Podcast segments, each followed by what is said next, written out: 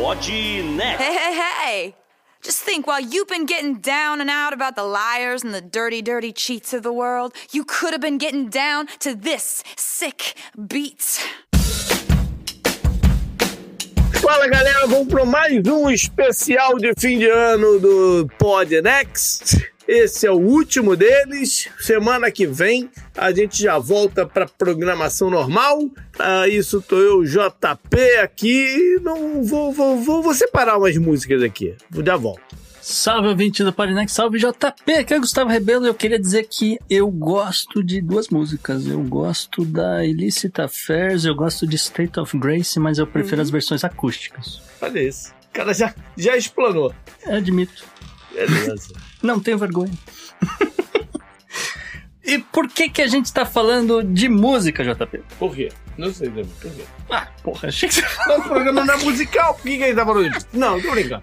A parada é o seguinte: hoje vai ser um programa diferente, porque a gente vai pegar uma artista que no momento extrapolou os limites assim de celebridade, que é a Taylor Swift, Uhum. e vamos falar um pouco da carreira dela, mas vamos extrapolar por um impacto dela na nossa vida. Sim, Dos Estados Unidos, eh, na parte social e tudo mais. né? Influência política, influência econômica, tem um bocado de coisa aqui. E a gente não tá sozinho pra isso, né, Gustavo? Não, estamos sozinhos porque esse programa só funciona se a gente tiver fãs, JP. E pra ajudar a gente hoje, a gente trouxe pelo menos a, a maior fã que eu conheço, assim, que é Catiuxa Barcelos. Aê! E aí, pessoal do Podnext, estou chegando aqui pra falar do assunto que eu tento enfiar em todo podcast, que o tema não é esse, né?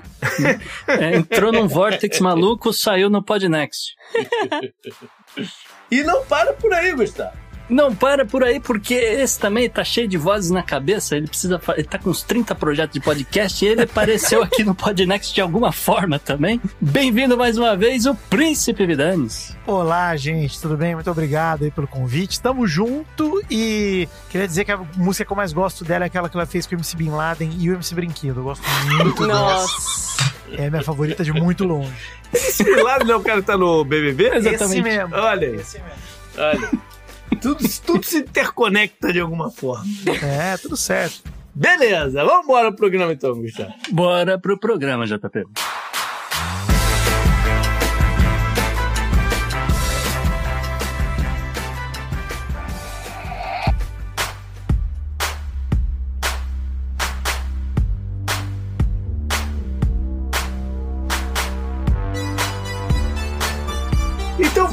De Taylor Swift, porque essa moça, ela é quase como um fenômeno da natureza, pelo que a gente tá ouvindo agora. Porque ela extrapolou a cultura pop.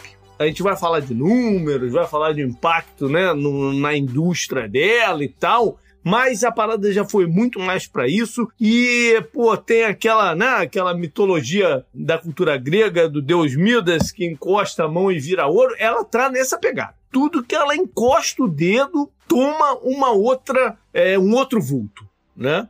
Então vamos Uhum. entender isso aí, Gustavo. O que, que, que aconteceu? É, a gente tem que falar, ela não é, não é à toa que ela foi capa da Times. Né?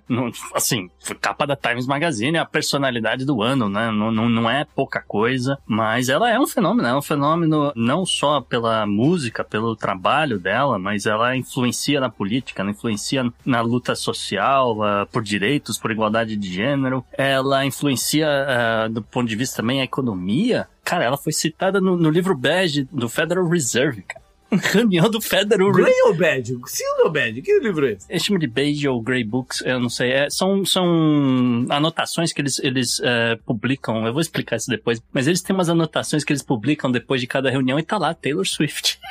influenciada no PIB do país. A gente vai falar isso depois. Mas a gente tem que falar aqui pro ouvinte, né? O ouvinte tá acostumado a ouvir de, a gente falando de geopolítica, das situações socioeconômicas de vários lugares, várias coisas. E, cara, Taylor Swift, nesse exato momento, ela é esse fenômeno da natureza, como você falou, do ponto de vista do trabalho dela, mas também do ponto de vista por tudo isso que tá girando em volta do nome dela, entende?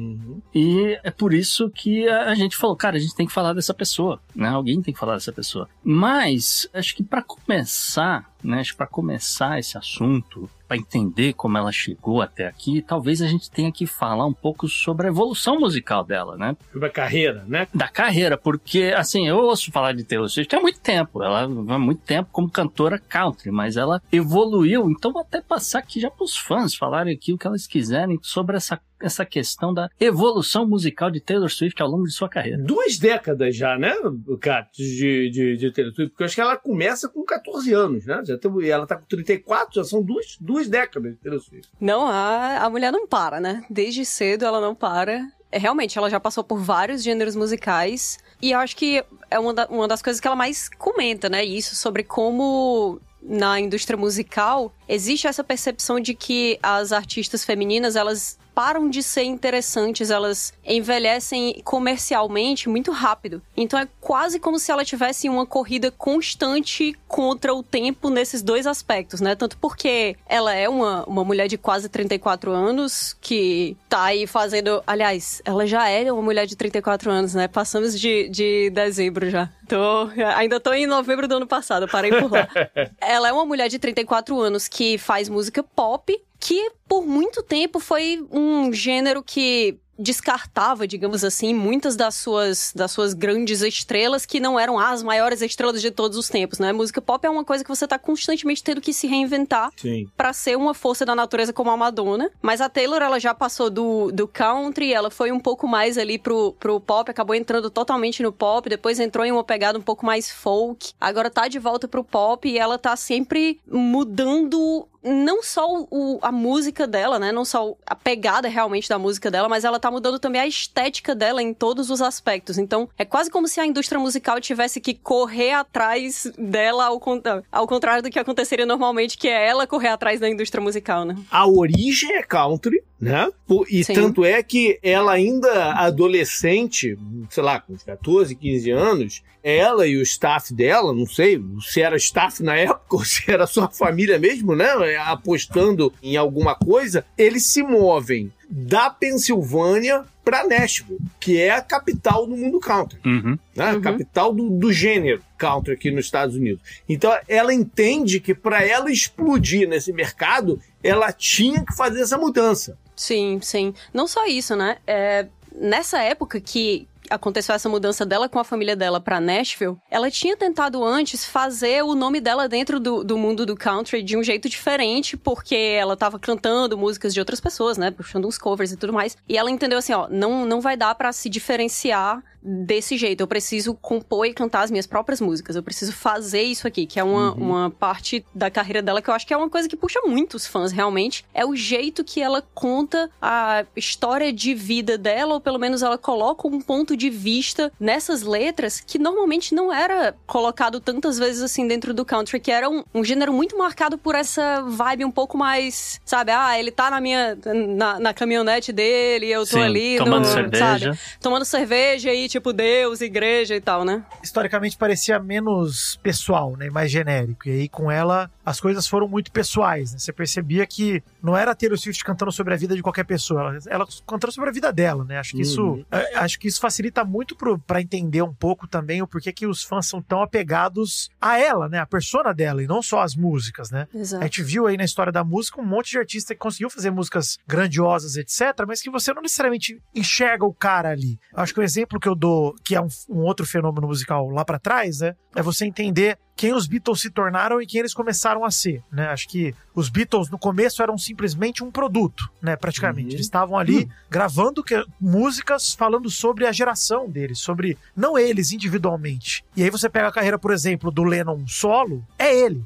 Ali é, é ele, pessoal. É como se uhum. você falasse com o CPF dele, não com o CNPJ dos Beatles mais. Então acho que tem muito essa pegada na música da Taylor Swift que tem sempre essa puxada pra, opa, peraí, eu tô falando sobre o meu ponto de vista. Nem sempre é sobre ela, né? Mas às vezes é sobre sim, a vida sim, no ponto de vista sim. dela, né? É, e é, e é um, uma parte do público que tava muito carente de ser convidada para esse lugar de fã de country, né? Na verdade, eu acho que, que o gênero em si sempre foi muito amado por quase todas as pessoas, assim, porque gostavam de uma música aqui, outra música ali. Mas essa ideia de que uhum. um ponto de vista feminino adolescente, como era no começo, ia ser colocado dentro desse ritmo, era uma coisa muito, muito diferente do que as pessoas encontravam normalmente. Porque as músicas do gênero antes, elas contavam muito mais esse ponto de vista de uma pessoa um pouco mais velha, de uma pessoa que tá querendo casar, ou assim, não falava dessa, dessa experiência, ah, eu tô aqui no colégio. Ou uma coisa saudosista também, né? Ou uma coisa, Exato. uma coisa saudosista. É, eu acho que aqui vale a pena a gente diferenciar o country americano do sertanejo brasileiro, que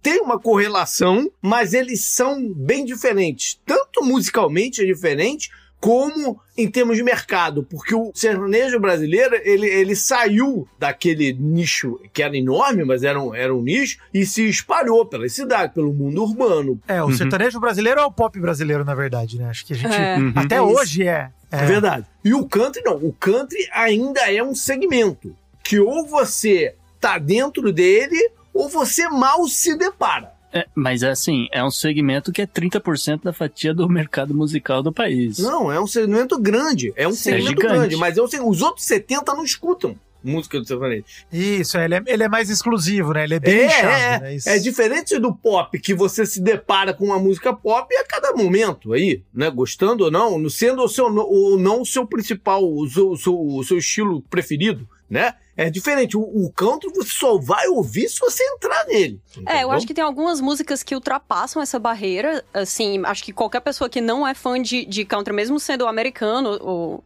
né, ou brasileiro, ou seja lá o que for, escutou em algum momento o Shania Twain. Uhum. Xaná, é, mesmo Johnny Cash, né? É, Johnny Cash, que, pô, uma das minhas pessoas, assim, um dos meus artistas preferidos da vida, sou obcecada Também. com Johnny Cash, achei ele muito Uhum. foda. E eu acho que tem essas músicas que. Que ultrapassam o gênero, mas é assim que elas são vistas, como músicas que ultrapassam o gênero. Mas eu acho que existe uma diferença muito grande entre isso e entre você trazer uma fatia de mercado completamente diferente pra dentro daquele gênero ali Isso. de, de maneira permanente, né? Isso. Mas para chegar onde ela está hoje, então ela teve que extrapolar isso. Né? Aí que vem as mudanças de gênero. E eu ia, na verdade, eu queria fazer uma pergunta pra Kat. É, porque, assim, o- os fãs, vocês convidados, vocês que são fãs, vocês têm a missão aqui de tentar me explicar um pouco por que, que ela é esse fenômeno, por que, que ela, ela é tão grande. Tá? Pra Hum. convencer que quem nunca ouviu, porque tem, tem ouvinte do Podnext que nunca ouviu, nem Taylor Swift tá ouvindo hoje, vai ouvir alguma coisa. É, mas é, tem muita gente que acredita que tem muito esse lado do, do marketing, que ela sabe usar é, muito desse marketing, porque ela relança muita música. Isso é uma coisa que me chamou a atenção conforme eu estava estudando sobre o assunto aqui. Ela relança muita música. Então, eu, eu- Mas isso tem uma explicação, né? Até, até é uma história bem maneira pra esse negócio Por dos favor, relançamentos. a favor. pode falar muito melhor que eu, mas a Taylor Swift, ela criou, assim, não, não ela criou, né? Mas ela fez parte, foi a protagonista de uma guerra contra a sua antiga gravadora, né? Isso foi uma, um caos que aconteceu, porque eu, eu não lembro, Kat, exatamente o que rolou, você vai com certeza saber os detalhes. Mas eu lembro que, assim, as os direitos autorais das músicas dela, das gravações, estavam em posse de, enfim, uma empresa, alguma pessoa, não lembro se era uma pessoa ou uma empresa, e tava. Ela teve que retomar isso pra ela. Por isso que ela fez questão Sim. de regravar todos os discos, né?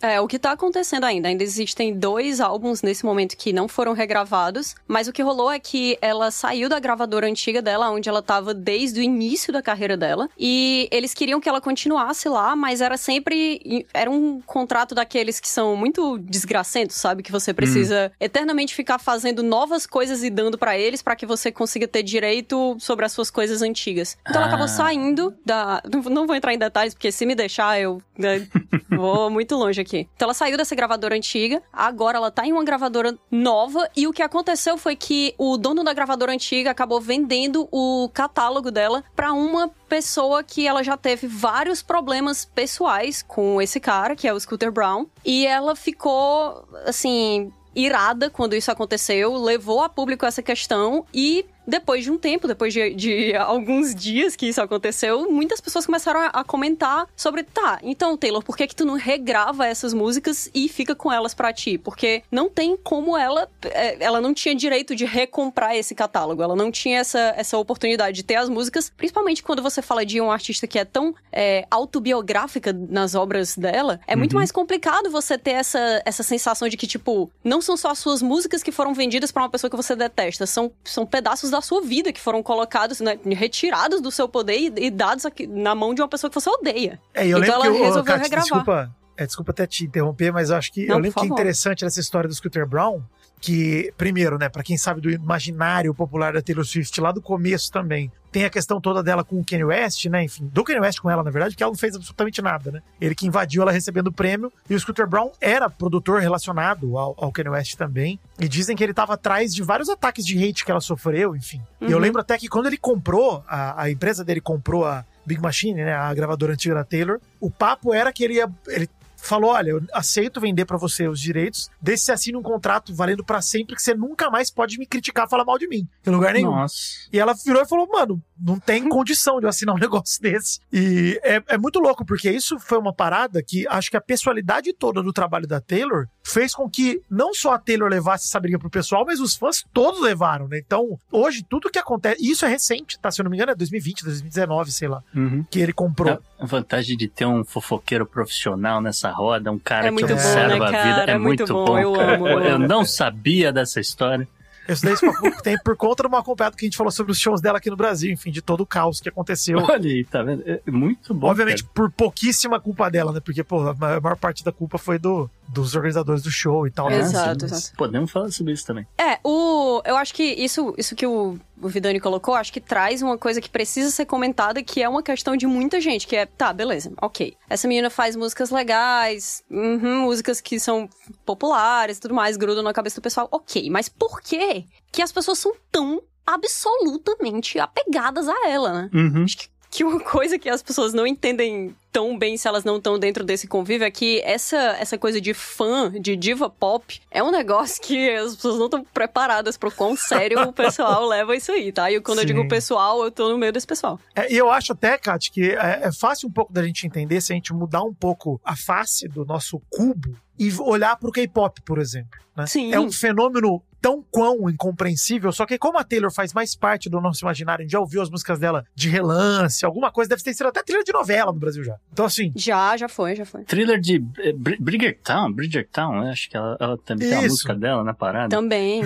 Cara, mas a, o lance é K-pop chegou no Brasil meio como uma onda que, cara, te pegou pelas costas, assim. Foi, cara, da onde saiu isso? Porque se você não tava ligado no cenário de internet, de, de anime até, de rádio de anime no Brasil, que foi onde acho que começaram a trazer os cantores de K-pop pro lado mais popular, assim, cara, você não fazia ideia de quem eram esses caras, e aí, de repente, você viu uma agenda no Allianz Parque lotado o show de uma banda coreana, e você fala, que que é isso, cara? Que... É, a galera tava escondida em silêncio até agora, né? Que é isso. É isso, mas na verdade eles não estão em silêncio, eles só estão falando pelos canais que você não tá observando, a gente não tá uhum. tá dando atenção. Mas essa galera tá fazendo um barulho absurdo desde o começo. Exatamente. A, a, o lance da Taylor é a mesma coisa, acho que todo mundo que pega... É, eu lembro que prim, o primeiro contato que eu tive com uma pessoa Swift foi, sei lá, 2012. Eu, assim, eu conhecia pouquíssimo de Taylor Swift, pouquíssimo mesmo. E aí, 2012, acho que era as, as divas pop que estavam no auge era Lady Gaga, Katy Perry, né? Enfim, Sim. essas que estavam mais altas ali. Lady Gaga, com certeza. E aí eu lembro muito de ouvir uma menina chegar num, num bar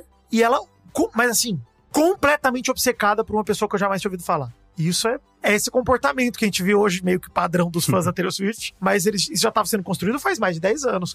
Tem uma. Vocês falando bastante da, dessa questão das letras da música, antes da gente entrar nisso daí, eu encontrei, JP, uma reportagem bem interessante da Rolling Stone, mas é de 2022, eu ainda acho que é atual, porque foi uma, uma conversa que, assim, que normalmente eu nunca ouvi, nunca li nada a respeito, quando você pergunta pra pessoa que é compositora, né, olha, da, como é que você explica o seu trabalho, né, como é que você escreve essas músicas, né, e é era uma entrevista com a Taylor Swift, ela mesma compõe, né, 99% das músicas dela. E ela, ela tava explicando que, olha, ela criou basicamente umas três categorias, né, dentro da cabeça dela, uh, de como que ela escreve, como é que daí sai as letras das músicas, né. E tem uns nomes, uns nomes curiosos, né. Ela chama da música do, da letra de pena, né, como se fosse escrito com uma, uma pena. E, e, ela depois ela confessa que realmente ela, ela tinha uma pena que ela usava para escrever quando ela era adolescente. Eventualmente ela quebrou aquilo. Mas ela, ela, ela explica que, olha, ela classifica essas músicas do estilo quill, né, a pena, a tradução, se, uh, como se fosse, são, são letras com, com músicas que uh, tem, tem,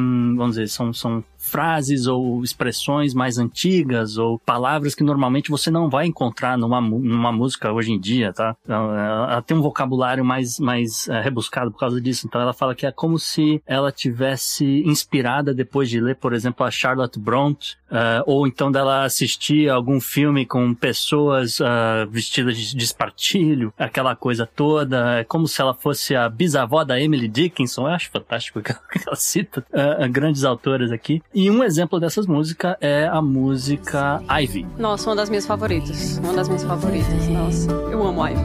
Oh, goddamn, my pain fits in the palm of your freezing hand. Taking mine, but it's been promised to another road. Aí ela também explica, né, como eu falei, são três. A segunda, e essa que ela chama de o mais comum que ela utiliza, é a chamada letra da caneta tinteiro, né? Então ela diz que a maioria das músicas dela acaba sendo nesse estilo caneta tinteiro, no qual ela pega, sei lá, frases ah, mais modernas, ah, referências modernas, gírias modernas, etc. Às vezes ela acaba mudando o significado, às vezes ela tá também tentando pintar um quadro vivo daquilo que ela viveu, daquela situação. Ah, Então é por isso que tem essa coisa da, da tinta, né, da- do tinteiro, né? Então a, a tinta lascada do, do, do batente da porta, é, a coisa do, do incenso também, da, da prateleira do vinil, etc. E ela tenta colocar isso pra quem tá ouvindo, entendeu? Tá descrevendo literalmente o ambiente. Ela até fala que são, são músicas que ela classifica ah, nesse estilo como se fossem as verdadeiras confissões delas, né? E como se ela tivesse escrito aquela confissão, colocada no envelope, lacrasse e colocasse isso dentro de um cofre e que por um acaso ela abre pros fãs. Né? Então, um exemplo dessa música nesse estilo, são vários, mas eu separei aqui, por exemplo, é All Too Well.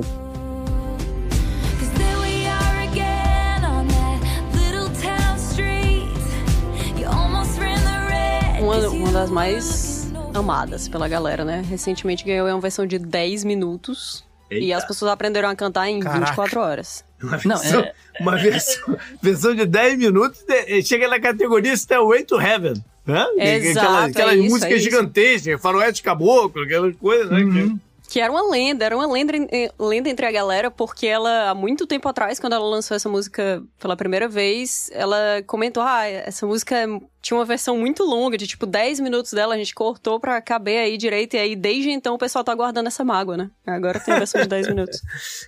É a versão do, do, do Snyder. É a versão do Snyder, porque é a Taylor's version. Uhum.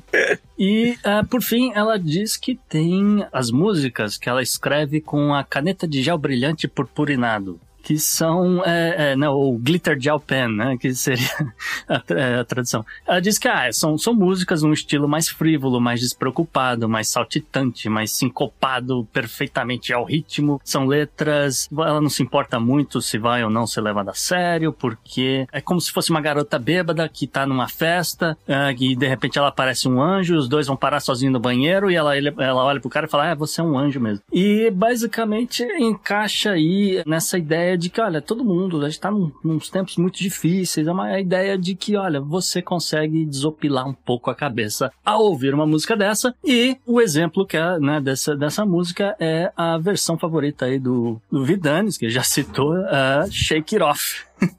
ou, como, ou como diz minha filha Sofia, shake it off. Oh.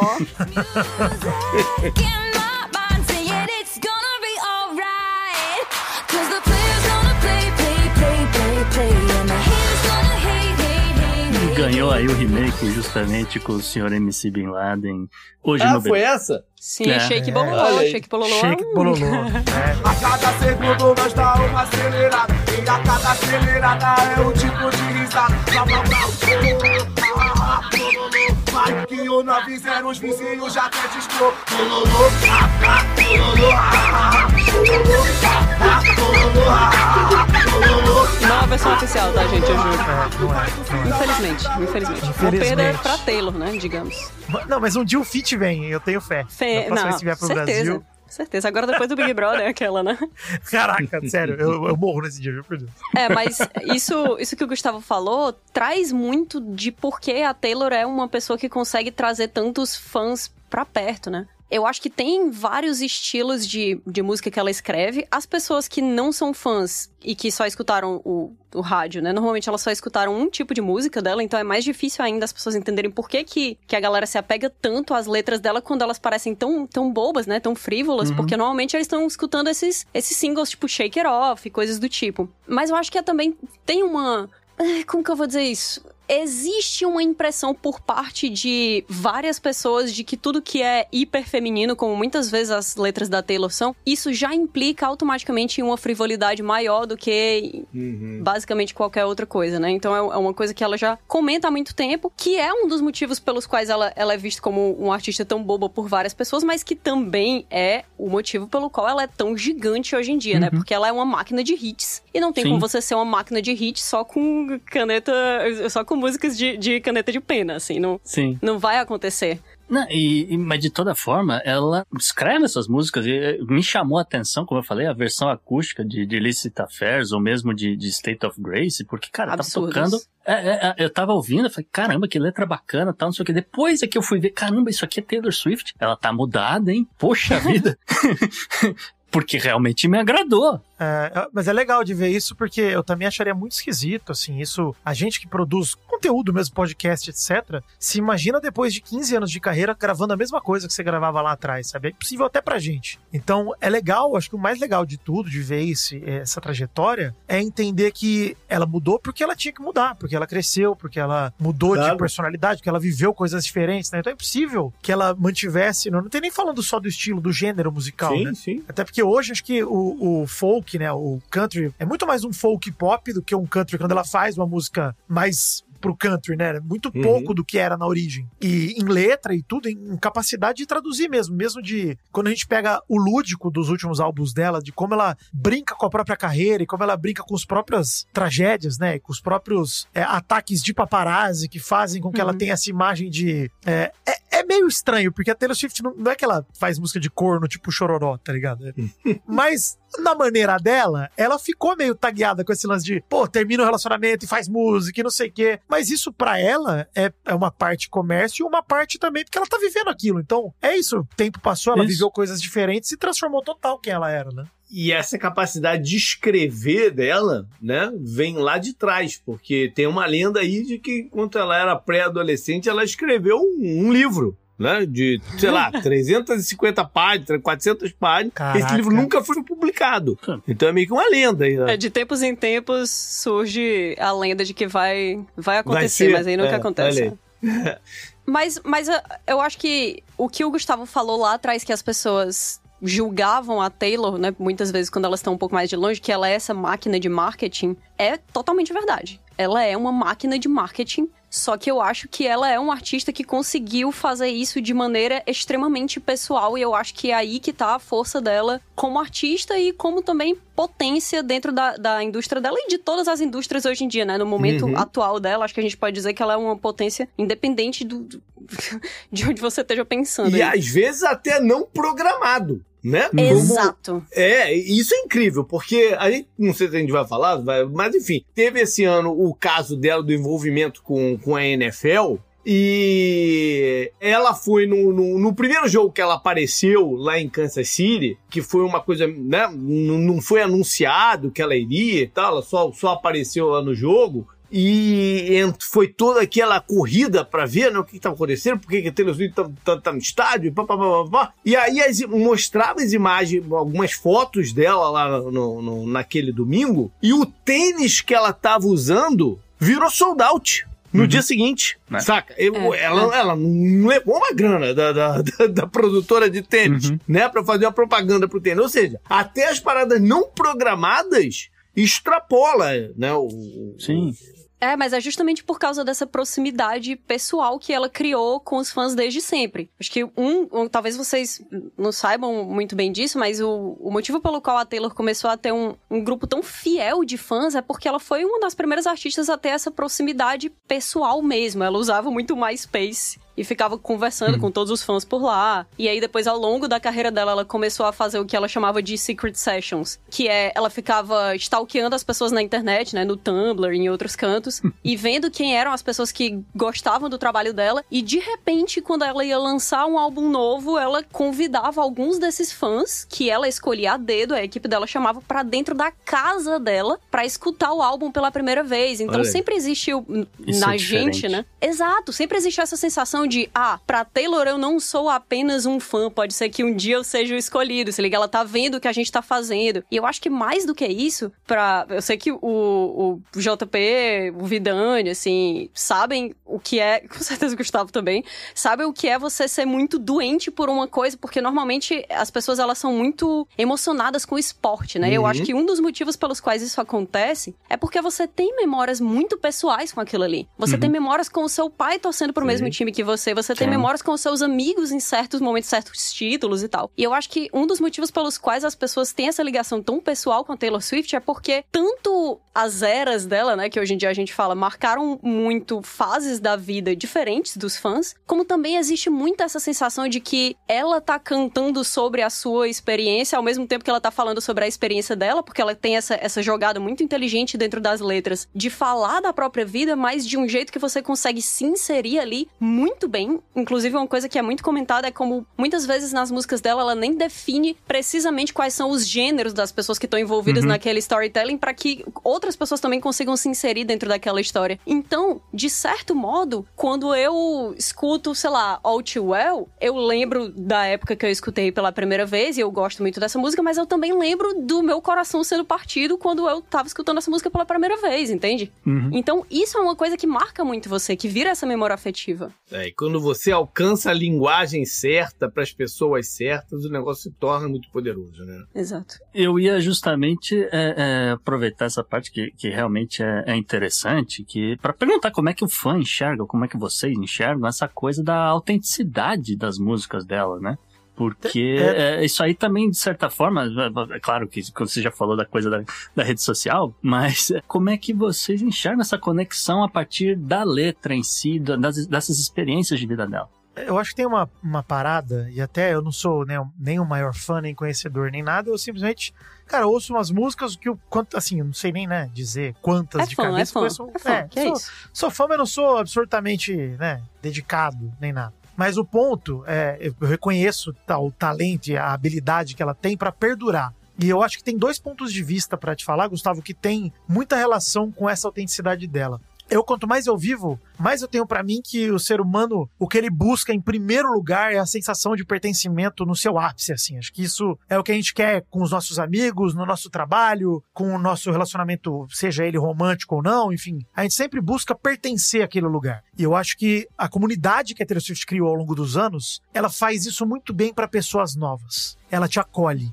E aí você sente que você pertence, porque você tem com quem conversar das letras, tem com quem conversar dos momentos. Como a Kat estava falando, você consegue trocar experiências de não só o que a Taylor estava fazendo quando ela escreveu tal música, ou também com o ponto de vista de o que eu estava vivendo quando aquela música me tocou, seja pela primeira vez, ou seja, em algum momento específico aquela música eu ressignifiquei. Então, esse é o primeiro ponto de vista. O segundo, eu acho que é se sensibilizar por tudo que ela transpareceu também. Acho que a autenticidade das músicas dela vem da Taylor ser, primeiro, acho que desde que vocês falaram aí 14 anos, mas vamos dizer 16, que acho que é o primeiro álbum dela. Desde os 16, uma estrela. Ela surge ali mais ou menos na época que a Miley Cyrus também, eu acho que mais ou menos bate de idade. Até se não me engano, no primeiro filme da Hannah Montana, ela tá também, enfim, na Taylor Swift. Tá, tá. E as duas vêm do country também, as duas têm isso, e as duas têm isso em comum, de você enxergar que a vida delas é exposta desde o primeiro segundo de vida pública. E quando você abraça a vida de uma delas, a Miley foi por outro caminho, né? A Miley, em algum momento da carreira dela, ela falou: foda-se essa merda, eu vou viver minha vida e pau nos seus cu. A Taylor aguentou firme. É, é que a, a Miley é, é uma Nepo Baby do country, né? Porque o pai dela é o Billy Ray Cyrus, que é uma força É. da natureza dentro do gênero. E aí eu imagino que vira aquele negócio, né? De, ah, não quero mais ser que o meu pai queria que eu quiser, que eu fosse. Então, É. tipo, eu vou, vou ser a minha própria coisa, eu vou ah, enlouquecer.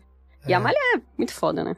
É, não, mas a Taylor ela sofreu as mazelas da vida dela pública, né? De, de perseguição, de aprender a lidar com isso e tal, publicamente. Então, quando a Taylor foi lá exposta no, no- na premiação do Kanye West que eu falei, é, muita gente se sentiu empatizado por ela e falou: Caraca, coitada da menina, o que ela tem a ver com esse negócio? Que, assim, você pode até concordar, e eu concordo, inclusive, com as questões do Grammy não valorizando a Beyoncé. Pô, tam- isso aí estamos de acordo. Mas o ponto é, a Taylor Swift não tem muita, muito a ver com isso, né? Ela tava ali tranquila, recebendo um prêmio que ela não foi obrigada a receber. É, se, o- se o VMA de, de melhor clipe deveria ter ido pra Beyoncé, definitivamente a culpa não era da pessoa que tava no palco, né? Até porque era uma Isso. votação de fã, tipo... Exatamente. Então, assim, não tem. é, é, você falou, eu falei Grammy, mas nesse caso era VMA. E aí, eu acho que isso que traz muito dessa autenticidade dos fãs terem acompanhado de perto tudo que a Taylor viveu e ela ter transformado isso em música, vez após vez. Tem até uma, uma música dela que eu, eu não vou lembrar qual é, mas assim, minha namorada é muito fã da Katy Perry e ela lembra que teve um rolê, acho que foi Bad, Bad Blood, né, que ela fez. Bad Pra Blood, Katy né? Perry, se não me engano. E teve um rolê de um dançarino, uma equipe de dançarinos que a Katy Perry contratou, que eram frilas da Taylor, e a Taylor ficou putaça com isso, não sei o quê. Isso tudo vira música, isso tudo vira história e os fãs abraçam. Então acho que a autenticidade tá aí também, de quem tá junto com ela, vivencia nas fofocas e depois nas músicas e depois quando se ajeita e ela se ajeita com a Katy Perry e canta a música junto lá, os caras ficam felizes de novo, fica tudo bem de novo. É, vira também um grande momento. Quer dizer que a Katy Perry roubou o tubarão do lado esquerdo da trupe da, da, da Ah. Taylor. Tá eu amo certo. Left Shark, eu amo. Left Shark é maravilhoso. Mas eu acho que tem, tem uma parada também que eu acho que é do pioneirismo na internet. Né? Uhum. Porque é, vocês falaram aí né, de MySpace, de, de Tumblr e tal. Aí a gente tá falando de, da- de época country e é um segmento que, pô, a internet não tem tanto tempo assim, né? Vamos falar. Mas de 20 anos pra trás, os caras não estavam nem aí, né? Desse segmento. Não estavam nem aí pra internet. Sim, né? era Não- completamente desrespeitado. Quando Exato. você ia fazer ciclo de lançamento, o pessoal nem ligava pra internet, não levava isso a sério. Mas como ela Exato. fazia parte daquele grupo, ela entendia que aquilo era importante pra eles. É. E aí, com, quando o mundo mudou, ela já estava inserida nisso aí. Né? Uhum. Então tem esse lado do pioneirismo, de quem sai na frente numa parada e já, e já conquista seu espaço ali, né? É. Exatamente. E tem uma coisa que é muito curiosa da Taylor Swift aqui. A gente vai dar uma guinada agora um pouco na história, porque ela desempenha um papel muito significativo em questões sociais e políticas, e ela usa plataformas, redes sociais, a música, TV, cinema, tudo para expressar algumas opiniões e apoiar as causas que ela acredita serem justas. Uhum. E aí, a gente tem uma listinha aqui, vocês comentem o que vocês quiserem, tá bom? Por exemplo, ativismo feminista. Né? A Taylor Swift, ela é uma defensora ativa dos direitos das mulheres, ela destaca principalmente questões ligadas à disparidade salarial e empoderamento feminino. Ela tem lá uma postura que é bem evidente nas músicas, nas entrevistas, pelo menos até o que eu estudei aqui, e ela tem contribuído aí para a conscientização sobre esse desafio, né, que as, que as mulheres enfrentam, né, principalmente na indústria da música e tal, que pra gente que tá de fora aqui, que a gente só tá acompanhando o que tá acontecendo no mundo, mas não, não enxerga isso de perto. É, faz sentido. Eu acho que a maioria do público só vê acontecer, mas não, não pensa muito sobre essas coisas, né? Até isso que eu falei de, ah, é uma pessoa de 34 anos que é uma diva pop que faz sucesso entre todas as gerações, basicamente, agora, né? Porque Millennial, geração Z, geração Alpha, ela tem fãs em, em todas as Uhum. idades. Isso é uma coisa que é impressionante, porque muitas vezes quando a gente pensa, por exemplo, a Madonna, que sempre vai ser um, um grande exemplo, que a Madonna é a Madonna, né? Não é qualquer Uhum. pessoa. Ela, hoje em dia, se você chegar pra uma pessoa da geração alfa, vai dizer, "Hum, Madonna? Tipo, sabe? Coisa da minha, da minha avó gostava disso, meu pai gostava disso. E Taylor não, ela consegue chegar em, em todas as gerações. E isso é o que o Vidani falou. É uma capacidade de, de cálculo mesmo e de ação muito grande pra que você consiga perdurar em uma indústria que é um pouco mais complicada, né? É, mas talvez a Madonna aos 34 anos também alcançasse todas as gerações. Sim, sim. Com eu ia certeza, falar com isso. certeza, eu até acho, eu até acho, até um ponto que eu queria trazer sobre isso, porque a gente vive num universo de redes sociais e de fenômenos muito diferentes do que o passado nos apresentou. Eu sou defensor da teoria de que não existe mais ninguém que será tão famoso quanto foram no passado. Porque antes a gente tinha poucos canais de TV pra competir, né? E agora Sim. e de rádios também. E agora, cara, cada celular é um potencial canal de TV, porque você pode Sim. misturar ali coisas baixadas com coisas de streaming, com qualquer coisa. Então, você não tem mais o como definir um cara famoso. A Taylor Swift, eu acho que hoje ele é o fenômeno da música. da- eu acho que Uhum. Aliás, deixa eu me corrigir. Eu acho que tem uma parada que ainda ultrapassa essas coisas que acaba sendo não só o esporte, mas em especial o futebol. Acho que o futebol, ao futebol é dado uma atenção que, em época de Copa do Mundo, por exemplo, todas as TVs estão de alguma forma Sim. ligadas em Copa do Mundo. Então, o Messi, eu acho que é um cara, um dos caras mais famosos do planeta hoje em dia. Qualquer pessoa, em qualquer canto do planeta, você fala Messi, o cara fala, ô Messi, sei quem é, pelo menos já ouvi falar. Acho que artistas de música pop, o fenômeno da Taylor é grande porque eu acho que ela tá no ápice que um artista de música pode chegar hoje, de fama. É, ela, a Beyoncé são realmente são forças da natureza. Atualmente são os dois nomes mais comentados em todos os cantos, mas ao mesmo tempo que a gente pensa ninguém vai ser tão famoso quanto era antigamente, também é importante pensar que antigamente era muito mais difícil que as pessoas tivessem abertura pra mostrar o seu trabalho, né? E hoje em dia uma- um artista independente no TikTok chega a sei lá quantos milhões de visualizações em um dia e de repente tá no topo das paradas aí e tem a chance que antes era dada a, sabe, uma pessoa ali que foi escolhida a dedo pra aparecer. construída para aquilo, né? No fundo. Exato, Foi... exato, exato. E mesmo esse lado social, por exemplo, o Gustavo começou com, com o ativismo feminino, hoje a tua voz também tem um alcance muito maior nisso, por causa das redes Isso. sociais Sim. e tal. Sim. Até porque você era refém, né, JP? Você fala, cara, eu tô aqui nesse único canal que pode alavancar minha carreira. Eu vou arriscar o meu trabalho colocando uma causa, por mais que eu acredite nela, assim, era um dilema muito maior do que é hoje. Uhum. Hoje, com a, com a sua imagem em rede social sendo forte, poderosa, ah, os artistas conseguem ter essa liberdade de falar, não, O Rolling Stones, o Rolling Stone foi banido daquele Ed Sullivan Show, entendeu? Uhum. É. É, coisas assim, né? Pô, a gente tem o caso da Sinead O'Connor, né? Que, enfim, Uhum. faleceu ano passado. Uhum. Que, cara, rasgou a foto do, do Papa, se eu não me engano. Não lembro o que ela fez ali É. na década de E 90. a, a carreira dela, pra- como popstar, acabou. Né? Acabou. É. É, acabou. É uma coisa que é até comentada pela própria Taylor no documentário dela, no Miss Americana, que ela era muito fã das Dixie Chicks, que eram muito grandes dentro da, da Uhum. música country, né? um- Uma época. Sim. E aí elas sumiram de repente porque elas viraram, assim, completamente excluídas. Elas bateram de frente com o governo Bush. Porque elas bateram de frente com o governo Bush por causa de uma fala em um show, a carreira delas foi destruída, É. né? E aí é engraçado como, como ela ainda a Taylor, com toda a pegada liberal dela, ainda transita dentro desse mundo country, né? Que É. coisa que não Sim. aconteceu com, a, com as chicas. Né, Inclusive, que é isso que eu ia levantar, porque é, ela, a Taylor Swift teve uma coragem de tocar num assunto que é meio que proibidão, assim, para o- esse mundo heterotop country, que vale também para o sertanejo no Brasil, que é a questão, por exemplo, dos direitos LGBT+, JP, tá? Uhum. Ela fala abertamente de questões como igualdade de casamento, direitos trans, tá? E não por coincidência, a música Welcome to New York virou aí um, um hino não oficial, mas adotado pela comunidade LGBT+. Sim, porque ela fala, e você pode querer quem você quer, garotos e garotas e garotos e garotos. When we first dropped our bags on apartment floors,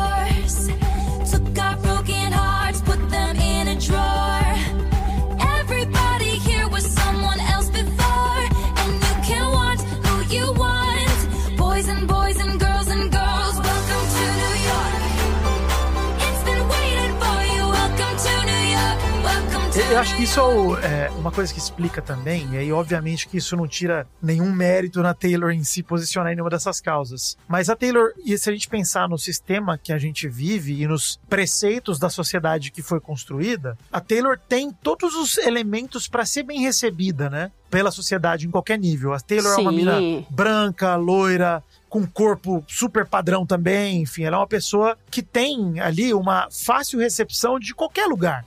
Uhum. Não só isso, né? Ela abriu muitas portas também falando as coisas que muitas dessas pessoas que hoje em dia têm raiva das coisas que ela fala queriam ouvir na época. É. Por muito tempo ela foi completamente silenciosa em relação a todas essas questões políticas. Por muito tempo ela falou em entrevistas que ela era só uma garotinha e não era a- o lugar dela ficar falando em quem as pessoas deveriam votar. Então, Uhum. as portas elas foram se abrindo e aí chegou num ponto que eu acho que veio junto com a maturidade dela como pessoa mesmo, e também com um, novo momento político, né, social, que ela começou a falar o que ela queria falar e fazer o que ela queria fazer. Obviamente é, é interessante e inteligente a gente saber que muitas das coisas que ela com certeza tem vontade de falar, ela não sai simplesmente falando tudo, sabe? Tudo é feito de uma maneira muito cuidadosa, mas a gente vê que hoje em dia ela tem muito mais condição de falar em voz alta sobre essas coisas do que ela jamais teve antes. E Kat, foi numa dessa daí que ela se meteu a falar de assédio sexual,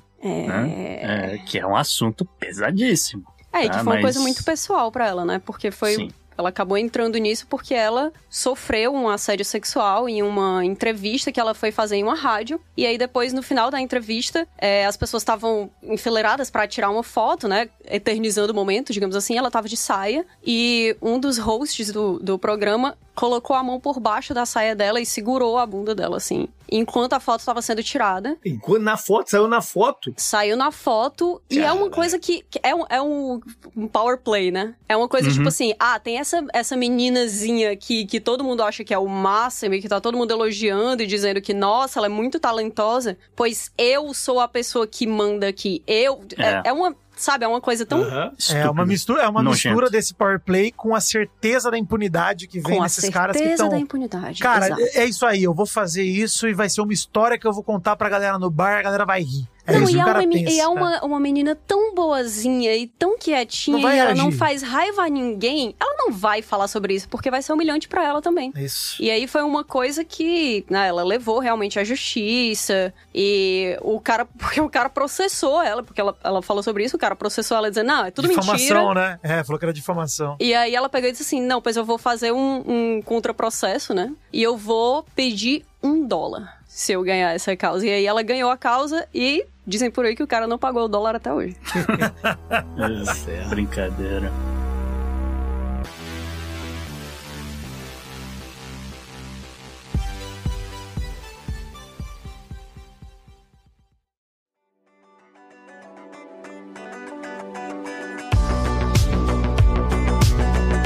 Mas JP, a gente seguindo aqui nessa timeline aqui que a gente tá construindo, lá por 2018, 2018, você se lembra, era ano de midterms. Uhum. Era ano de midterms aqui nos Estados Unidos. Taylor Swift estava fazendo seus concertos por aí. Deu na telha dela. Deu na telha dela naquele ano de ah, vou quebrar o meu histórico de ser apolítica. E aí, ela anunciou, pleno show, né? Falou lá para um show, inclusive no Tennessee. Uhum. Porra, falar o que do Tennessee? É o, é o, o curral republicano desde que o mundo é mundo. Uhum. E ela falou, ela incentivou os fãs a irem votar. "Mas vocês precisam ir votar, mas para votar vocês precisam se registrar. Uhum. E a gente tem dados que naquele ano, né, o- um site, é uma organização, né, sem fins lucrativos, o vote.org, né, vote, é, vote.org, que eles, depois desse show, eles registraram um pico no estado do Tennessee de pelo menos 35 mil novas pessoas que foram lá e decidiram votar. Do Uhum. nada, cara. É, é porque ela, ela fala muito com um público muito jovem, né? E era uma Uhum. galera que É. não tava muito acostumada. É, é muito doido você daqui pensar que as pessoas simplesmente não votam nos Estados Unidos. É. Não, ela lembrou justamente esse, esse público jovem, esse público de 16 anos, olha, vocês podem votar, vocês só precisam ir lá se registrar. E ela, ela depois postou nas redes sociais, no Instagram, incentivando. Desde então ela tem incentivado as pessoas a se registrarem para votar e tal. E a gente tá falando de eleições decididas por 10 mil votos, eleições decididas por, por sabe, é, é, 50 mil votos, não sei o quê. E ela tá aí registrando 35 mil pessoas aqui, 30 mil acolá. Inclusive, não partiu dela, mas o, na época o Donald Trump pegou essa parada e, e começou a bater na, na, na, na imagem dela.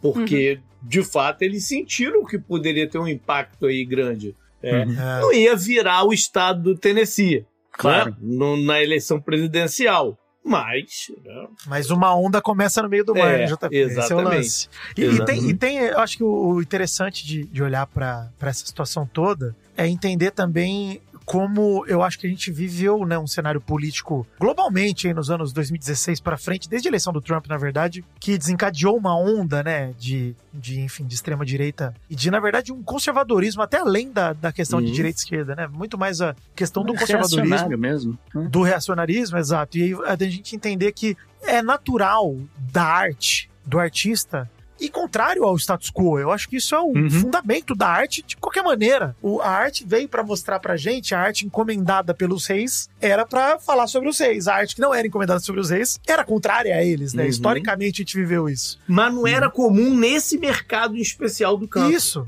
Não, Entendeu? e assim, o, o negócio é pensar que, mesmo essa galera que. Acho que foi. A gente veio falando sobre isso, desses. Da gente estar ali com, sei lá, na época que tinha menos internet, mais TV, e o pessoal era meio que refém dos canais. Tudo isso foi contribuindo para quando chegou nesse cenário. Virou mais do que uma oportunidade e acho que os artistas eles se sentiram obrigados, né? Eu lembro muito do envolvimento de muito artista dos Vingadores ali, do Mark Ruffalo e de um monte de Uhum. gente na eleição de 2020, né? E de 2018 também. A galera se engajou muito, né, os Sim. artistas e a Taylor Swift. Obviamente que ela não foi a única, mas com a voz que ela tem, Mas o que, que aconteceu com ela de diferente é que boa parte de- desses artistas que se engajaram acabaram sofrendo boicotes, acabaram Sim. sofrendo, né? Ah, não, esse É. cara eu não vou porque, de- ela parece que só cresceu, né? E ela, e ela rompeu isso também, né? Uhum. Ela, é- é- é- ela não, não entrou na lista negra dessa Não. galera, né? E, e levando em consideração de novo que ela é, entre aspas, um pouco country, fecha Sim. aspas, né? Ela, Hum, ela tá exato. falando com,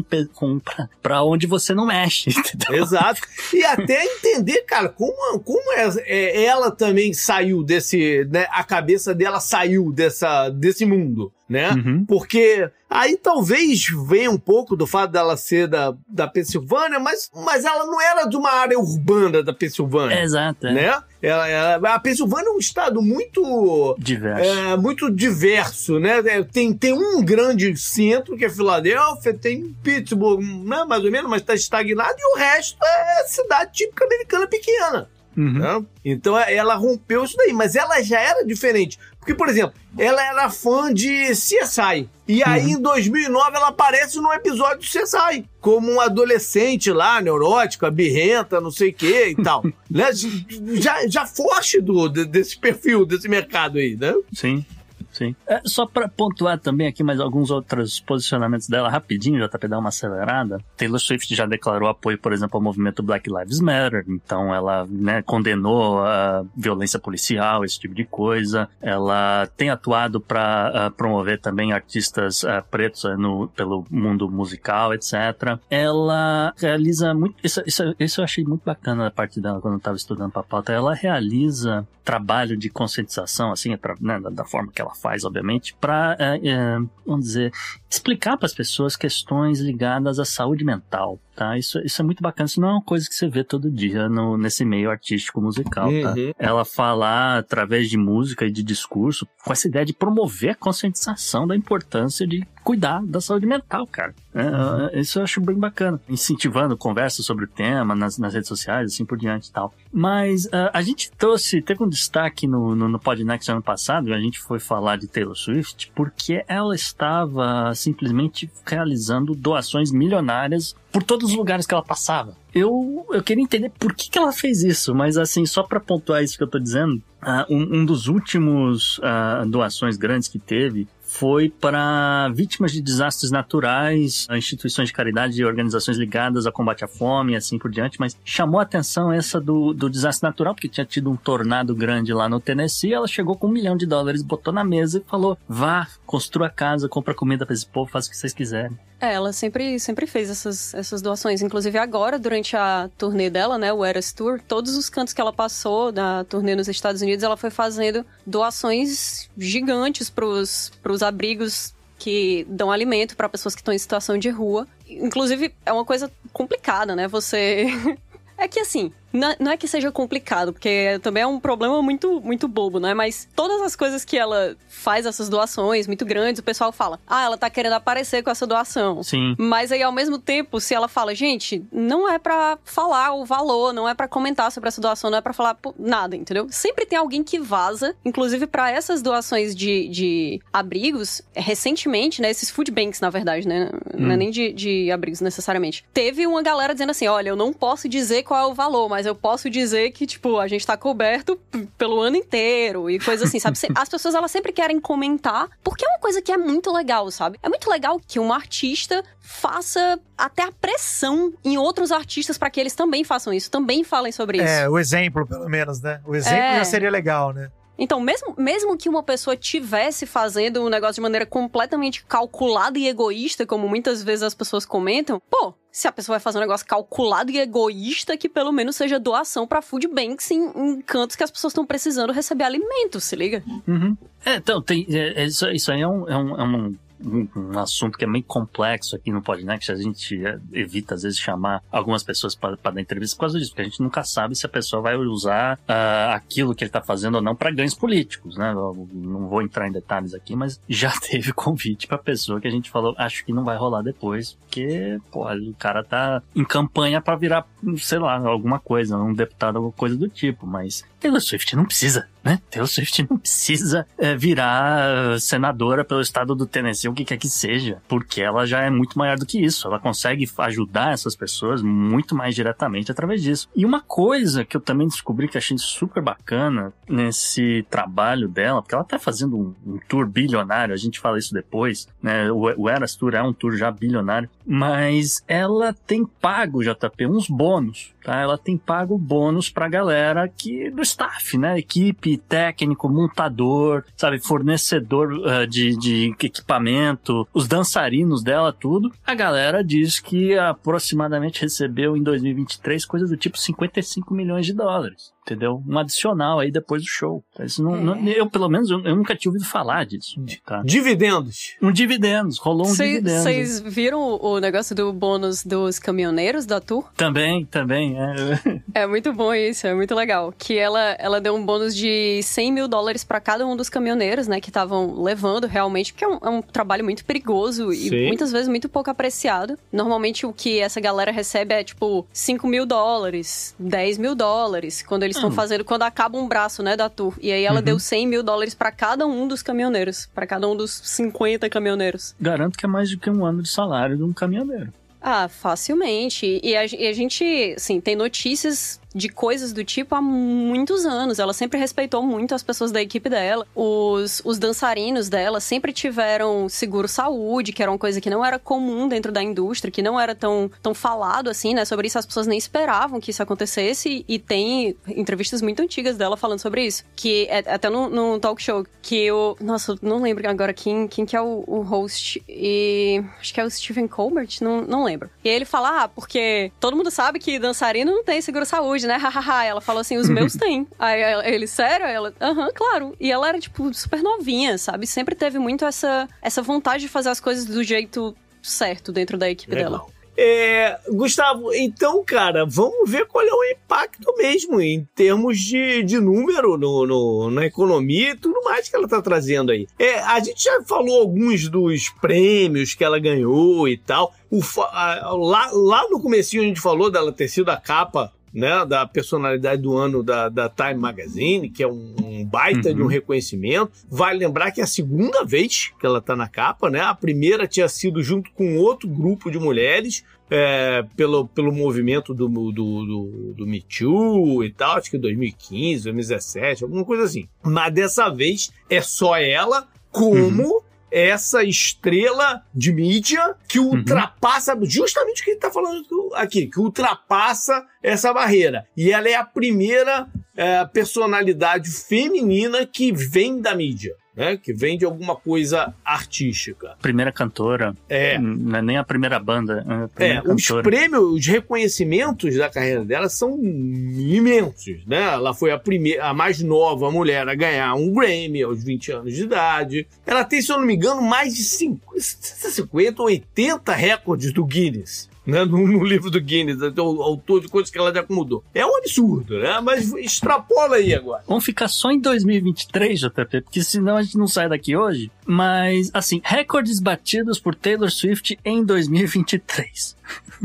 Olha só, ela se tornou a primeira mulher com quatro álbuns no top 10 da Billboard 200, tá? Ao mesmo tempo. São quatro álbuns simultâneos no top 10. É, Speak Now, Midnights, Lover e Folklore tá? É, só para é, esclarecer aqui algumas coisas, a, a Billboard 200 ela mede essa essa coisa do streamings, a, quantas vezes a música toca no rádio, assim por diante. Então é daí que saem os números e daí que eles concluíram é, né, o, o, ranking, assim por diante. E para explicar por que ela é a primeira mulher, mas não a, a, a, primeira pessoa, porque a primeira pessoa, na verdade, foi Herb Alpert em 1966 que conseguiu uh, colocar quatro álbuns lá, e o Prince, Prince falecido postumamente, conseguiu colocar também quatro álbuns no top 10. Né?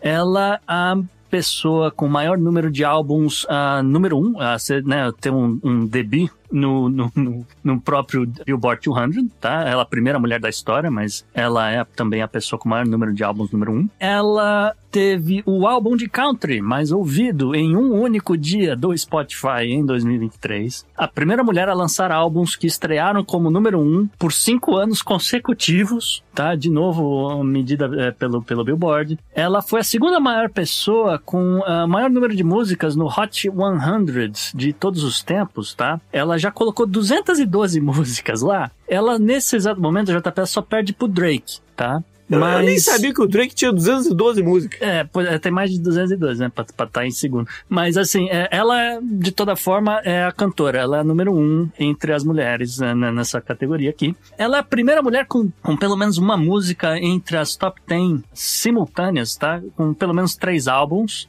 ela. Isso aqui eu achei sensacional. Ela vendeu simplesmente 268.500 discos de vinis em uma semana, JP. Agora? Ou na década de agora, 70? Agora, agora. 2023, brother. 268.500 cópias de disco de vinil em uma semana. Foi o álbum Speak Now, tá? Foi o segundo maior volume de vendas de um disco de vinil lançado aí, segundo o Billboard. Porque o recorde era, já era dela. Então ela não conseguiu quebrar o próprio recorde, que foi com o álbum Midnights, que em 2022 ela simplesmente vendeu 575 mil discos de vinis. Coisa. Eu não tenho uma radiola aqui hoje em dia. Agora pergunte quantos vinis eu tenho na tela. Não vou responder, porque eu não quero passar por isso. É, olha só, ela registrou né, o concerto né, de uma cantora com maior público. Tá? O recorde anterior era da Madonna, em 1987. E em 2023, no, no concerto de Glendale, no Arizona, no, do, justamente do Eras Tour, apareceram simplesmente 69 mil pessoas, tá?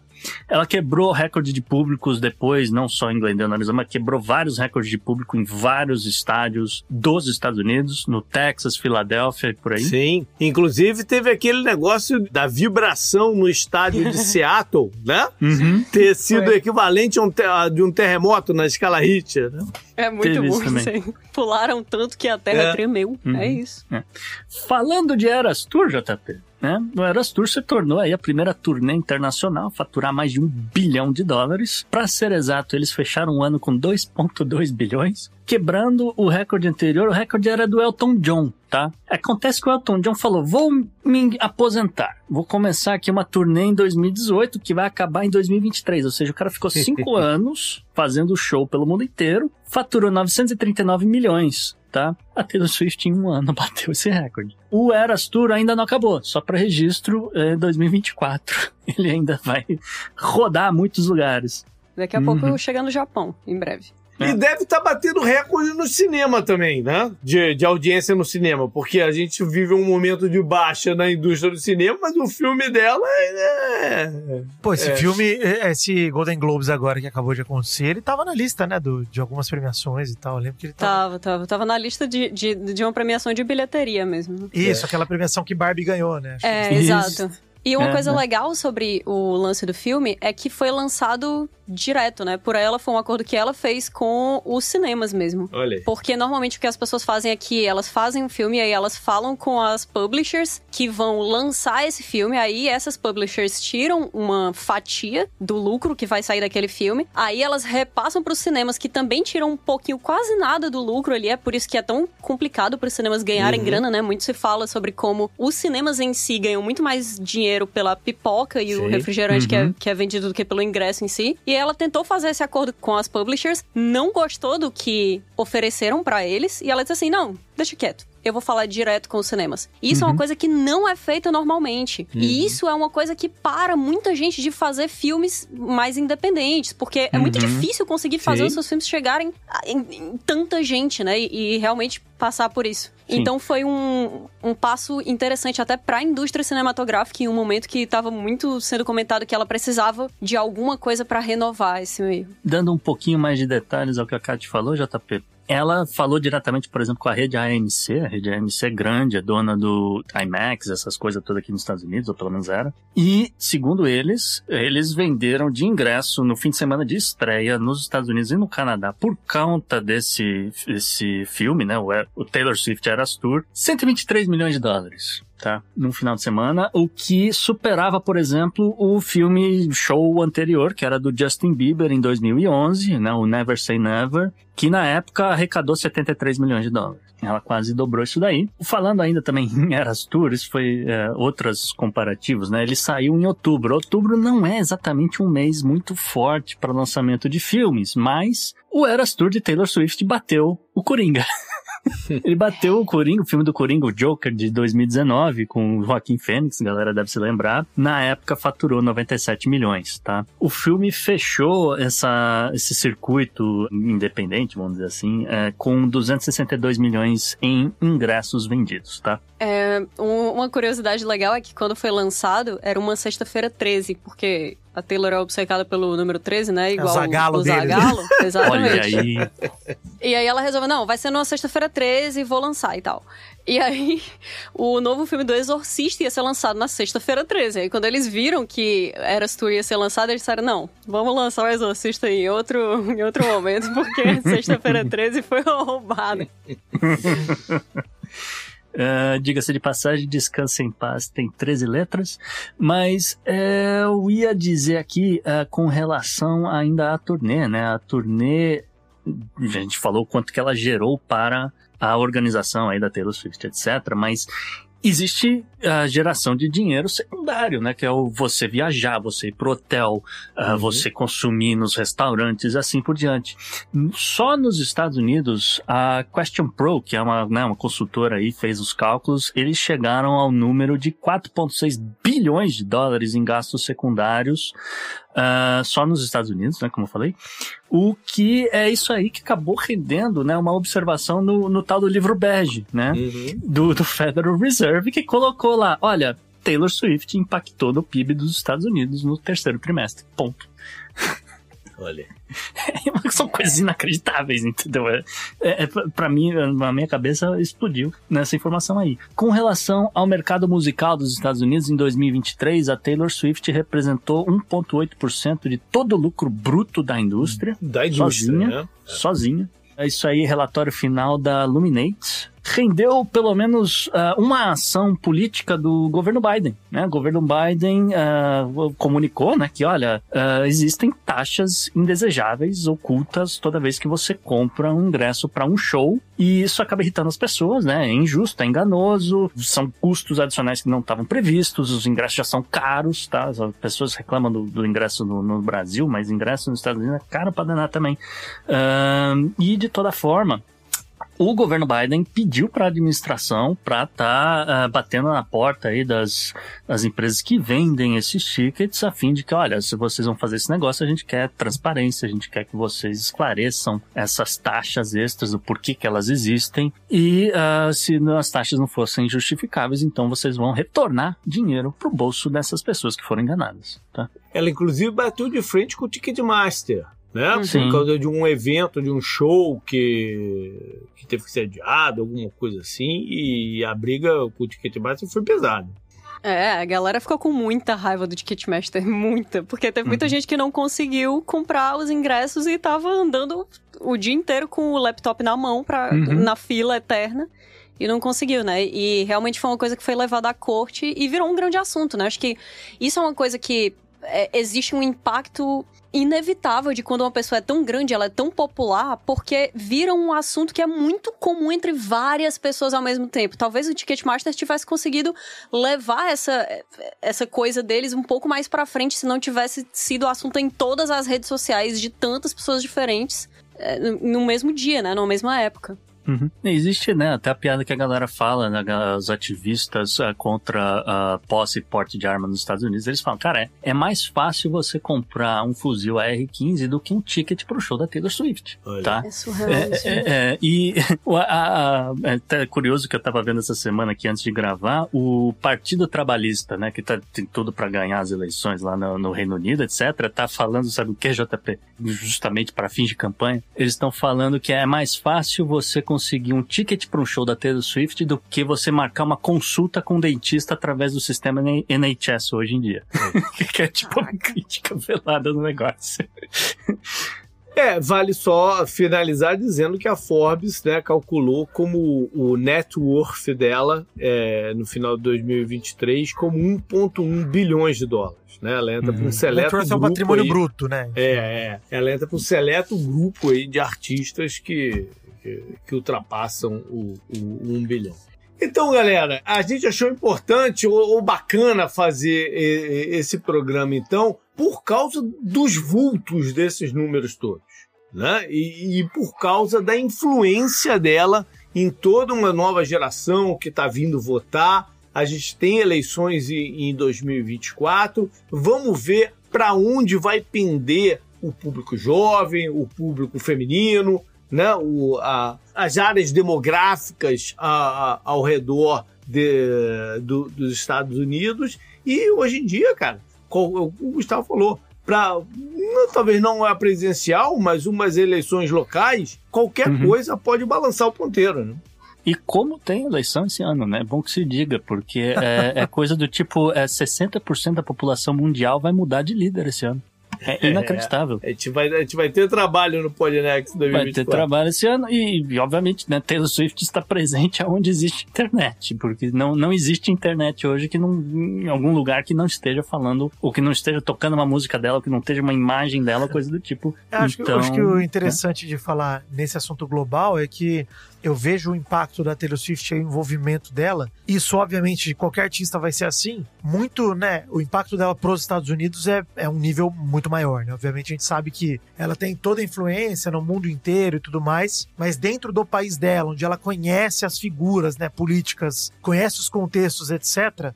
Obviamente que a sensibilização que ela vai conseguir atingir é muito maior do que qualquer outro lugar do planeta. Acho que ah, sim. é, a gente deu exemplos e acho que é legal ressaltar disso de é, a comunidade toda que ela construiu, ela é global, mas a gente até viu, enfim, o impacto dela aqui no Brasil, como que foi, a própria forma de reação, enfim, ó, ó, tudo que aconteceu aqui, o caos que eu, de novo, repito, e acho que é bom reforçar para achar que eu sou um Uhum. hater, hein, mas que ela teve pouquíssima influência em tudo isso. Ela veio aqui para fazer Sim. um trabalho e tudo saiu do controle. Mas eu acho importante dizer que eu acho que é muito legal a gente ver artistas que sobem esse degrau para poder falar o que pensam e para participar dos eventos democráticos, quais eles forem quaisquer, né? Então, acho que é importantíssimo. Eu acho- até não acredito mais em criação de arte de uma forma apolítica. Eu acho que com o tempo a própria Taylor Swift chegou nessa conclusão e outros artistas vão chegando também. Com- conforme você vai atingindo pessoas, é impossível falar só das coisas boas da vida e tem que falar das coisas difíceis também, né? Tem que abordar, Uhum. tem que incentivar.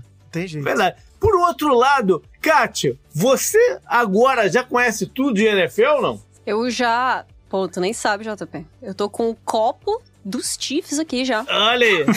Apesar de que nem é o time que eu gosto de verdade, porque nem, nem é dos irmãos o meu preferido. O que Olha eu gosto mesmo, eu gosto mesmo é do, é do Jason. Isso vale, isso vale citar porque, né, a Taylor Swift tá no envolvimento amoroso e tal com um Uhum. jogador de futebol americano, o, o Travis Kelce, que joga no Kansas City Chiefs. Uhum. E o, o, o Travis Kelce, ele tem um podcast. Ele é nosso colega aí. É verdade. Ele tem um Uhum. podcast junto com o irmão dele, o Jason Kelce, que, é, que joga no outro time, no Philadelphia Eagles, que, diga de passagem, era o time que a Taylor Swift torce, né? Ou torcia. É, o time do pai É, dela, e era o time Exato, dela ela também, da, né? da Pensilvânia e tal. E o podcast deles, cara, é, pô, um dos mais maiores downloads do mundo hoje em dia. É, os downloads chegaram aí ao auge. E eles fizeram uma música de Natal cujos os lucros, né, foram pra causas beneficentes. E Swifts apareceram aí e colocaram no topo das paradas americanas. Caraca. Aí, cara, eu, tô, eu fico curioso pra saber quando agora que a, ela vai cantar num Super Bowl. Ah, eu quero saber também. É, porque ela já teve propostas, já descartou no passado, entendeu? Porém, é, a gente tá falando de du- duas potências enormes, né? Que é Taylor Swift e, e a NFL. Não sei se a galera do Brasil realiza o quão forte é, é a NFL, mas a NFL, que desde a década de 90 criou essa, né, essa tradição, esse, esse hábito de ter um mega artista tocando no seu, no seu halftime, no seu intervalo, né, em palcos que são montados de forma espetacular, ali rápido e tal, não sei o quê. Mas a NFL é mão de vaca ao extremo. E a NFL não paga essa galera pra cantar no Super Bowl. Sim. Entendeu? É uma troca de favores. Isso mudou um pouquinho nos últimos anos, quando a NFL né, entregou a direção artística do, do, do show Hum. pro Jay-Z, que é um outro fenômeno, né? Do, do- do- da, da música Falando de quebrar recorde em Grammy, né? É, exatamente, né? tá falando do, do, do Jay-Z. Isso mudou um pouquinho, mas, né? Eu, eu, se fosse a Taylor Swift, só me entraria nessa daí com um acordo muito bom pra ela Ah, também. né? mas é- ela, ela ultrapassou essa parada. Ela tinha um, um contrato, né, com a Coca-Cola e o, o halftime da Pepsi, né? Sim, é verdade. Mas recentemente eu acho que eles devem ter convidado ela pra, pra tocar no halftime, só que ela tá em tour, né, e tudo mais. Mas assim, também tô curiosíssima pra quando isso vai acontecer. Mas tem que chegar a um acordo bom. Eu quero, eu quero ver ela chegar num acordo bom pra ela também. É? Porque é muito doido você pensar que vai chegar uma pessoa pra Taylor Swift e dizer assim: Ei, faz aí teu show que eu divulgo o teu trabalho. JP, eu tenho uma ideia que, assim, pararia o mundo. É? Pararia o mundo. Tá? O Super Bowl anuncia que, olha, esse ano especificamente, por tudo que está acontecendo, né, a gente vai realizar o Super Bowl em Las Vegas. Não vai ter show no intervalo. O que vocês vão ver é um padre vestido de Elvis casando Taylor Swift e Travis Kelce. que isso? Para o mundo, hein? Já pensou? Ai, ai, ai, ai, ai. Mas quem é que vai cantar no Super Bowl esse ano? Agora, agora, agora eu não, não me lembro. Vai, Peraí, deixa eu ver aqui. vai- foi divulgado e ninguém ligou. É, não, deixa eu ver aqui quem é que vai cantar esse ano. Peraí. É o Usher. Hum. O Usher ainda canta? Pois é. Pois é, né? Acabei de descobrir. Mas é. E, e, né, eu- e vale lembrar que o. É o que eu tô falando, a NFL é gigante, né? É como divulgação do trabalho da pessoa, a ponto da Katy Perry, quando, quando cantou, não só não recebeu, como pagou pra cantar no Pagou, Super Bowl. é, no isso no que eu ia falar. do Super Bowl. Pô, né? pô, mas aí, aquilo que a gente falou no programa de hoje em dia, cada um tem uma tela, que é um canal, o Super Bowl pros Estados Unidos, ele é o evento que todo mundo tá ligado na mesma TV também, né? Sim, sim. Então, até para a Taylor Swift, é um marco. Sim. Se ela topar um dia se rolar, eu Com acho que até pra certeza, carreira dela, certeza. existe ali um lance de caralho, que foda o que eu fiz aqui no Super Bowl, todo mundo viu. Isso é Uhum. foda, isso aí pra mim acho que é uma oportunidade sim. Essa parada começa com o Michael Jackson, se eu não me engano, em 1993. Acho também no, que é. quando, quando ele fez o, o show lá no Super Bowl em Los Angeles, que pela primeira vez na história, a audiência do halftime superou a do jogo. Ah, porque é Michael Jackson, né, cara? O maior É. dos maiores. A NFL falou: peraí, tem, tem alguma parada aí que a gente pode fazer. É que hoje em É. dia é o highlight da carreira de todo mundo que participa disso, né? É. uma coisa que se você nunca fizer, fica até um buraco na sua carreira. É, tem- eu acho que é engraçado isso, né, de a gente olhar pra pra esse tipo de oportunidade de fato, porque é meio que dar uma zerada no jogo, sabe? Pô, fiz o Super Bowl, zerei. É, tipo isso, platinei a carreira, né? É, a main quest é justamente, pô, Super Bowl, consegui ali, ganhei o chefão e tal. O resto da Exato, side quest exato. você faz ali brincando quando você tiver tempo. É, deixa vendo. foi. Padre vestido de Elvis. Cara, ser fenomenal, bicho. Essa, esse bagulho ia combinar bem com Las Vegas. Né? no- Vega, Elvis, Taylor, Country, entendeu? Não, a fanfic tá aí, cara. A fanfic tá aí, basta realizarem. Pô, pior que se pegam esse trecho e soltam em fórum de Switch aí, você se prepara, hein, Gustavo? Que começa. É, a eu, vou pressão fa- eu vou começa aí. fazer isso, vou legendar pro inglês, vou colocar no subreddit e vai, cuidado. Bota pra IA converter a voz em inglês e já é é. isso.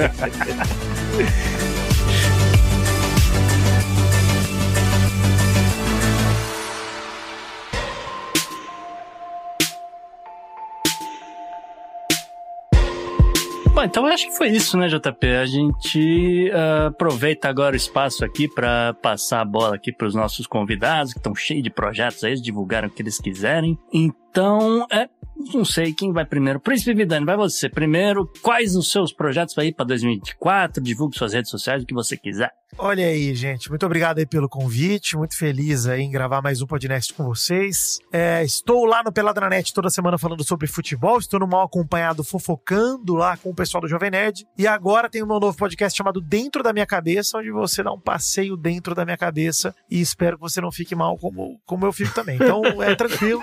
Meia horinha de papo pra você ouvir tomando banho, é uma delícia, uma alegria. Kátia já gravou, inclusive. Maravilha. E com certeza, tanto Gustavo e JP serão em breve convidados aí. Beleza. Porque Ah, que beleza. Vai, vai rolar. BBB no, esse ano no, no Mal Acompanhado? Como é que vai ser? a princípio não vai ter nada exclusivo de BBB como a gente fez ano passado, que foi uma loucura de três episódios por semana, ficar Uhum. madrugando assistindo. É, mas assim, depende né? Se alguma marca topar entrar nessa também, nós estamos topando. Mas por enquanto, vamos. Um programa por semana só. E depende dos brothers também, né? É, exatamente isso.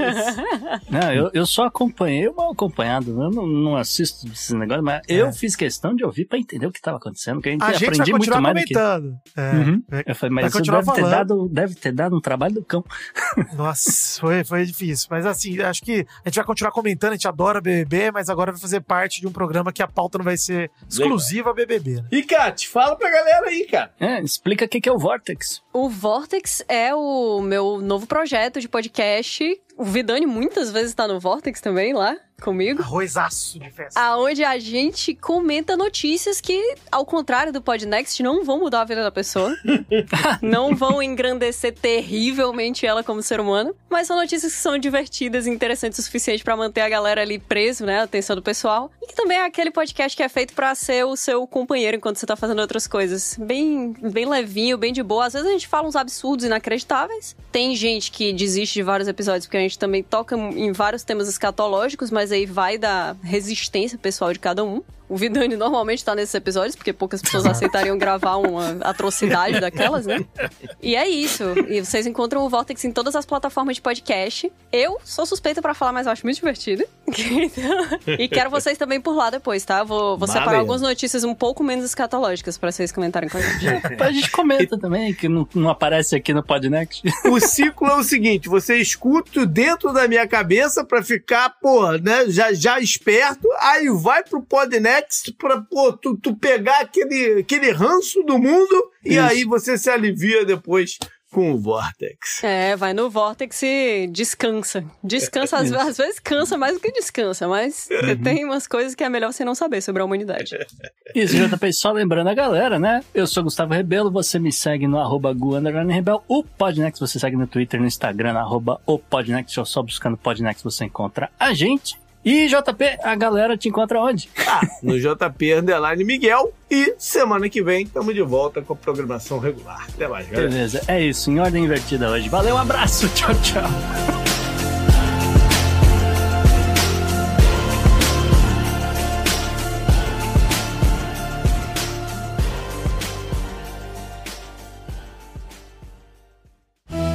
Este episódio foi editado por Atelas, soluções em áudio para podcasts.